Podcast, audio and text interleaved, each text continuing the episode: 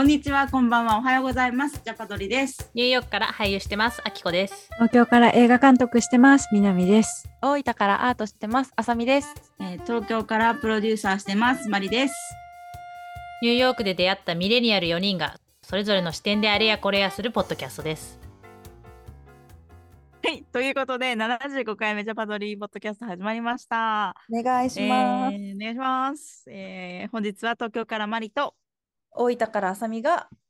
2人でお送りします。よろしくお願いしますし。ます。ということでね、なんかさ、2週間に1回こうやって収録を迎えてはいるんですけど、ええええあれなのよ、あとインスタとかさ、あさみちゃんも結構上げる人だと思うので、活動とか拝見してるんですが、はい。今、今何やってる？っていう、ちょっといろいろ聞きたい本人からと思って。はいはいはいはいはいはい。嬉しいですね。気にしてもらえるのすごく。いや、もちろんだよ。うんみんなね、いろんな新しいこと次々にやってるからさ、追いつかない時があるんだよね、やっぱり。わかるかも。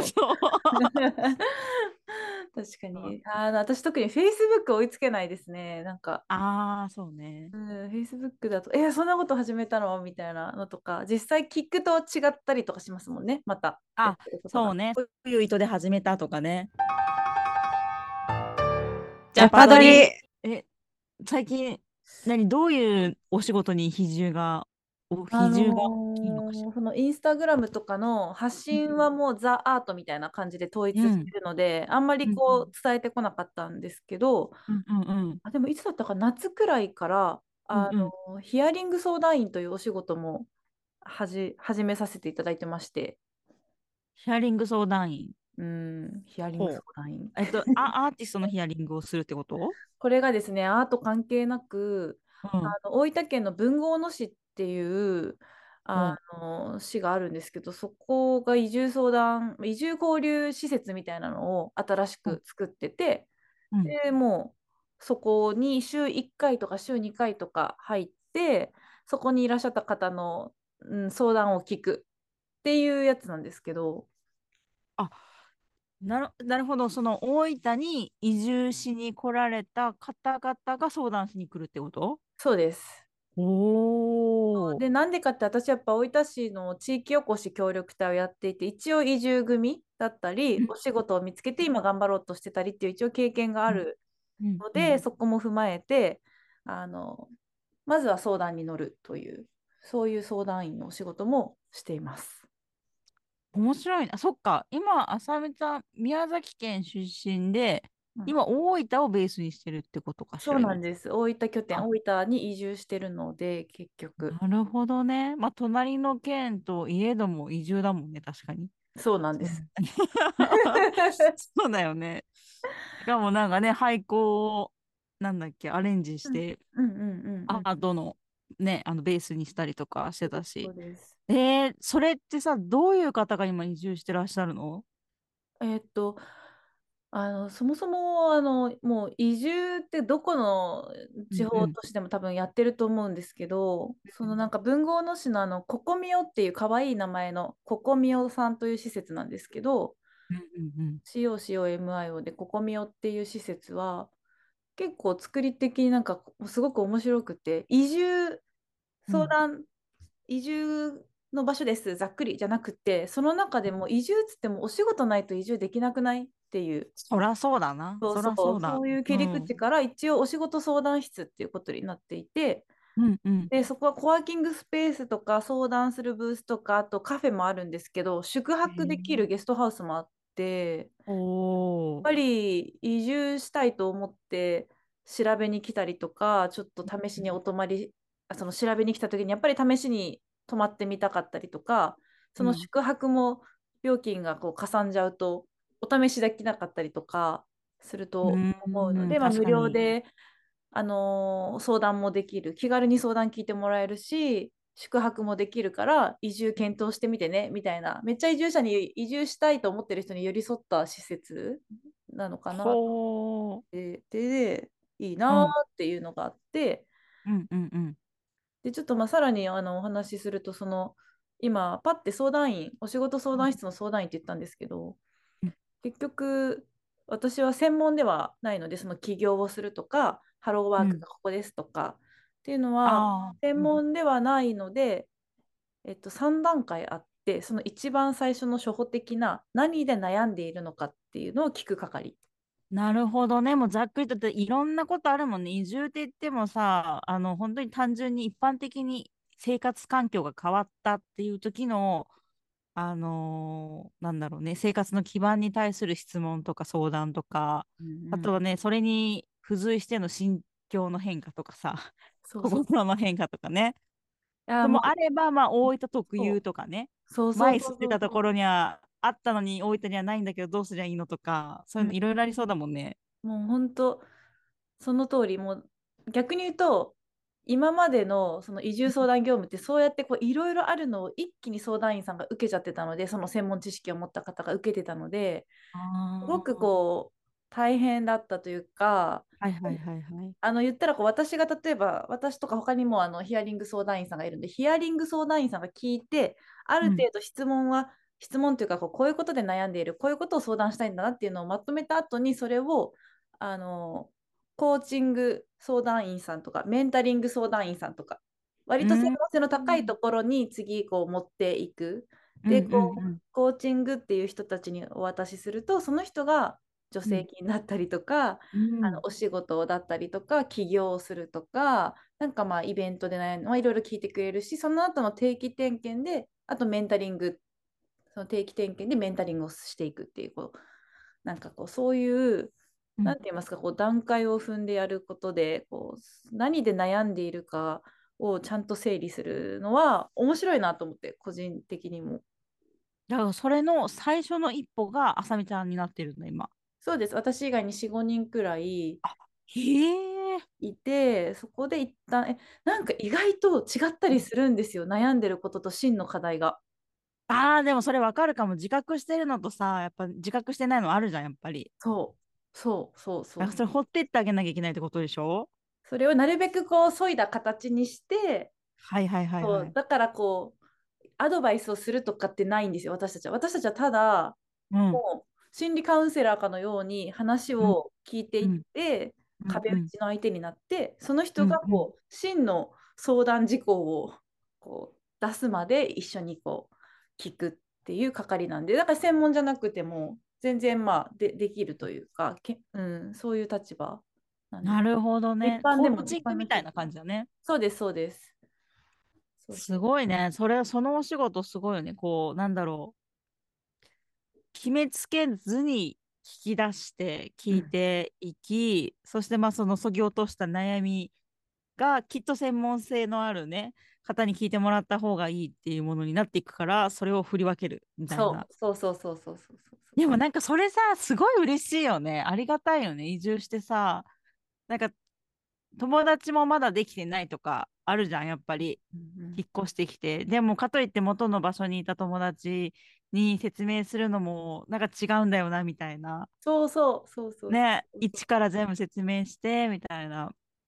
なんかそれを聞いてもらえるってすごい嬉しいと思そうやっぱあとその移住相談とか起業相談とかお仕事相談とかだとなんかうん起業しなきゃいけないのかなとか、なんかう。ああ、お仕事ね。するかどうかもうんうんまだ分かんないんだけどとか、なんか収入その移住するかもまだ分かんないんだけど聞いていいのかなとかうんうんうん。あそういう時になんか移な住前の人も来るんだ。であともうちなみに言うとそのうん文豪の市内の人もきいらっしゃいます。え、それはどういうこと？もう移住関係なく。すごい。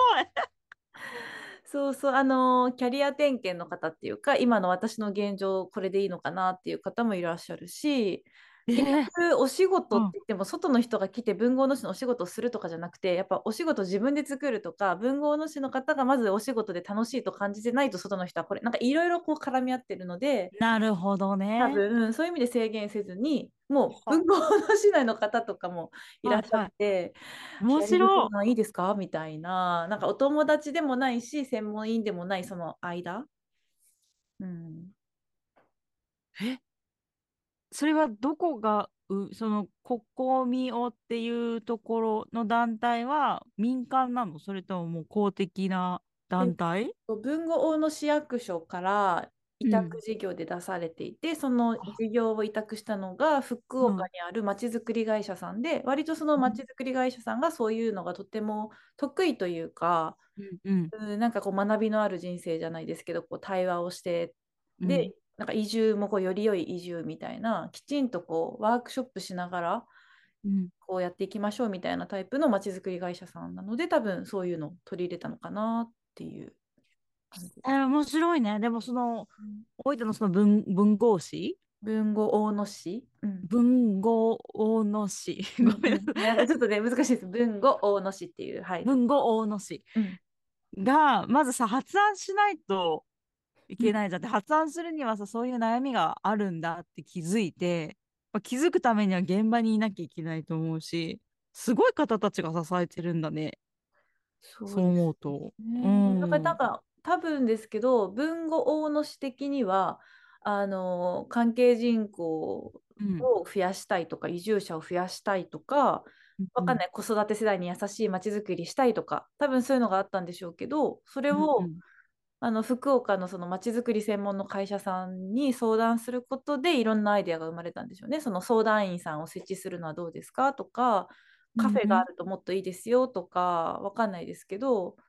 なんかいろんな兼ね合いがあったんでしょうけどその相談員っていね。見ると面白いなってすごく思って町にせ相談できる人がおるっていいなっていう。いやめちゃくちゃいいよ本当に。そのやっぱり友達だとできない話もあったりするしねそうそうそうそうそう。ねなんかあのいろんなねあのことを話せる友達ってもちろん大事だしいた方がいいと思うけど仕事の環境とかをさ逐一まず前もってその事前の文化状況というかさ基盤を説明しなきゃいけないってなるとその真の悩みに行き着かずに終わるよね。もう本当そう、本当そうなんですよね。だからね、そういうなんか大分のこういう状況ですっていうのがもうお互いみんな基本基礎知識として入っている人に話した方が分かったりするし特にねあさみちゃんもその移住者としての経験値があるから、見えないところが見えたりするだろうねきっとね。そうですね。なんとなくあのホワイトボードを使うんですよね。必ず。だからそういうのも、で、あと時間が決まっているから、えっと、ご50分っていうふうに決まってるので、50分で縦長縦長のホワイトボードにちゃんと私とかその他の相談員さんも書きながら、だからあの、この人だからこの相談は得意とかはないんですよ。みんなこう同じあの研修を受けてるので偏りもなくでホワイトボードにちゃんと書くんで意外とあのさっき言ったその何時間も決まっているで文字が書かれていく自分の言った発言言葉がこう上から並べられていくっていうので、うん、なんかこう整理されていくというか。おえちなみにそのあさみさんがこれを受けたきっかけは何？お手を挙げたの？それともこのコミオから声がかかったの？そのココミをやってるまちづくり会社さんがそもそも大分県内でまちづくりの研修会みたいなのをやっぱりこうやっていて旅する学校大分とか、うんうん、そうあの問いを立てる学校大分とかこぎ出す学校大分とか なんかそういう大分の商業人をそうあの作ろうあの応援しようみたいなやつをやっていてそこに協力隊の時に参加していって、うん、でまあ、そういうきっかけもあったりしたんですけどさっき言った文豪野市のここみおという施設でそのその後にファミリーコンサートをの会場として貸していただいたっていう経緯もあったりいろいろそのここみおさんとはいろんなつながりがあったんですけど、うんうん。えー、と話してる中で相談員さんが1人いなくなっちゃうっていう話もあったし、で私もそういうヒアリング相談員のお仕事面白そうだなってずっと思ってたのででもすごいタイミングであの向こうの人からどどうやややってみないかいみたいな風に言ってもらってへえやってみないかちょっとやろうっつってそのさっき研修受けたって言ってたけどどういう研修があるのちなみにそれって？なんかもう堅苦しいやつじゃなくてそのヒアリング相談員さんが月1回とかこう基本こう集まってうん。研修会みたいな感じで、あの研修してくれる人はいるんですけどそういう相談業務をずっとやってきた方が福岡の専門の方がいらっしゃるんですけどその方に習いながら、うん。あのもう改善していくみたいな、うん。自分の話のこう認知の歪みとかそういうのもあるけど、でもあの体系的なのは一旦勉強ししています。ヒアリング業務ってなった時にまずこれとこれとこの情報をとか話の聞き方のなるほどね。圧度とか、うんうん聞きあの態度とか、うん、なんかそういうあと環境とかですね。どういう場所で聞くとその人はあのプライバシーを守るとかそういうのは、うん、あの一応セミオープンな空間なのでうんその人によって場所を変えるとか、うんうんうん、そういうのはその、まあ、プロの方に一応研修聞きながらやるんですけど。面白い。そのね、場所が影響するとかいいよね。あの、メンタリストの DAIGO さんの YouTube で言ってて、そのなんか、研究が出てるらしくて、研究結果が、その、本音をついつい言ってしまいがちなところって、ひうん空間が広いところ、ところらしい。狭いところ、圧迫されるようなところじゃなくって、なんか広いレストランとかカフェとかで話してると、結構本音を出てしまうっていうなんかそういう数値が出てるっていうのを YouTube で言ってたなって今 聞きながら思い出本した。当そうだと思います。あのコワーキングスペースとかもすごくオープンな空間に多分意図的にしていて、他の人の会話とかも入ってくるようにしているっていうのもあるし、だからあえてそこで相談業務をするっていうのも選択肢として絶対あるし、あ、すごいね。考えられてんだ。うんうん。そう、なんかそのあたりもすごく新鮮で、もうなんか本当元歴史資料館を、えーと建築家の方たちのデザインでこう変えて作っているっていうのもあってすごく特徴的な建物なんですけどそもそも建物自体が。うんうんうん。昔の建物なんですけど、なんかこううーん。そういう不思議な作りの中でこうセクション分けをされていてここは音楽が流れていてカフェがあるところでみたいなここはオープンへえ空間でとかでちょっとここなんかやっぱミーティングオンラインミーティング用のブースもあったりするのでうんうん逆にこう相談員はこの人この人だったらこの辺りどうかなとか相談場所もちょっとこうアレンジしながら さっきの DAIGO さんの話じゃないですけど、うんうん。そうそうそういうのも求められてくるのでちょっと楽しいなと思って毎日行ってあ、ますすごいね。でもそれは楽しいなって思ってやってるあさみちゃんがすごいなと思う。それは。あーうんうんなんか人との出会いが好きなんだね。なんかめちゃくちゃごめんなさい。いきなりグイッとあさみちゃんの方に 話題がいっちゃったけど。でもなんかそうかもがあのがん頑張頑張っていらっしゃる方すごく好きです。なんかでもそうだよね。うん、書いてってどうにかしたいからそこにいらっしゃってる方だもんね、皆さん。そうそうそうそうそう。そうなんだへえ、そっか。いや、でもそれはすごく有意義が、ね、有意義なお仕事だし、うんで、大事じゃない？なんか、私もその企画をやってて、たまにそのインディペンデントの監督さんとか脚本見せてくれるのね、こうやってやりたいんですけどって言った時に、やっぱり、あの、作品を通して何を伝えたいかってことがやっぱり大事で、で、このようにやっぱ見てもらうからには何か伝えたいものがあるはずで、で、プラス、まあ、監督が書くにしろ、ライター書くにしろ、彼らの視点が絶対組み込まれるじゃないですか。はい世の中に対する。で、それを心血注いで書いてるからには、それが見えてないと、あなたが書く意味がないし、作る意味がないっていう視点で私は読ませていただいてて、なんかフィードバックくださいって言われるときは、必ずその、なんで書いたかっていう、そう、本当ちょっとコーチング的なことをするようにしていて、うんあの、背景、まずその人たちの。なんかそれが本当大事ですよね。そこは面白い、本当に。その、なんか、さっき言ってたそぎ落とすじゃないけど、玉ねぎの皮を剥いていくような感じでさ、コアが見えてくるときに、あ、本当になんか、聞かせていただきありがとうございますってなる。あそう あそうそう。そう。やっぱね。その人が長年こう一生懸命蓄えてきたその人なりの考えとかコアな部分をお聞かせ願ってしまっているので本当ありがとうございますっていう気持ちになれますよね。だからそこが。いろんなこうう人と出会ってこう歪んでしまってたりする場合もあるわけじゃないですか。うんうんなんだろううん例えばあの変な話こうえっ、とえっ、とき起業したいんですっていうのが目的になってるけど掘ってみたらもしかするうんうんとこういうことがしたくてでこういうことがしたいんだったらもしかするとうんうん就職でもいいのかもしれないとか。うん、うん。だからその人のコアにたどり着けるという瞬間がこれからもあるといいなみたいな思いますけどねあの脚本でもそうだし。あ、そうね。うんすごいね。だそれって結局じゃあ、あさみちゃんのアーティストの活動とかにも生きてくるというめっちゃ勉強に。なってます。うんそうなんだ。そうそうそう。それはどういう時に思った？うーんすもう本当アーティストもそのお仕事のこと相談する方も本当一緒でやっぱうんうん。その曖昧な言葉遣いになってきた時がすごく大事だなって思うんですよね。なんかこう最初はあそのお相手が？お相手が。最初はうん。ハキハキとこういう理由で来ましたとかこうしたいんです。しっかりした言葉でこう話されたりするんだけど、だんだん追求お互いに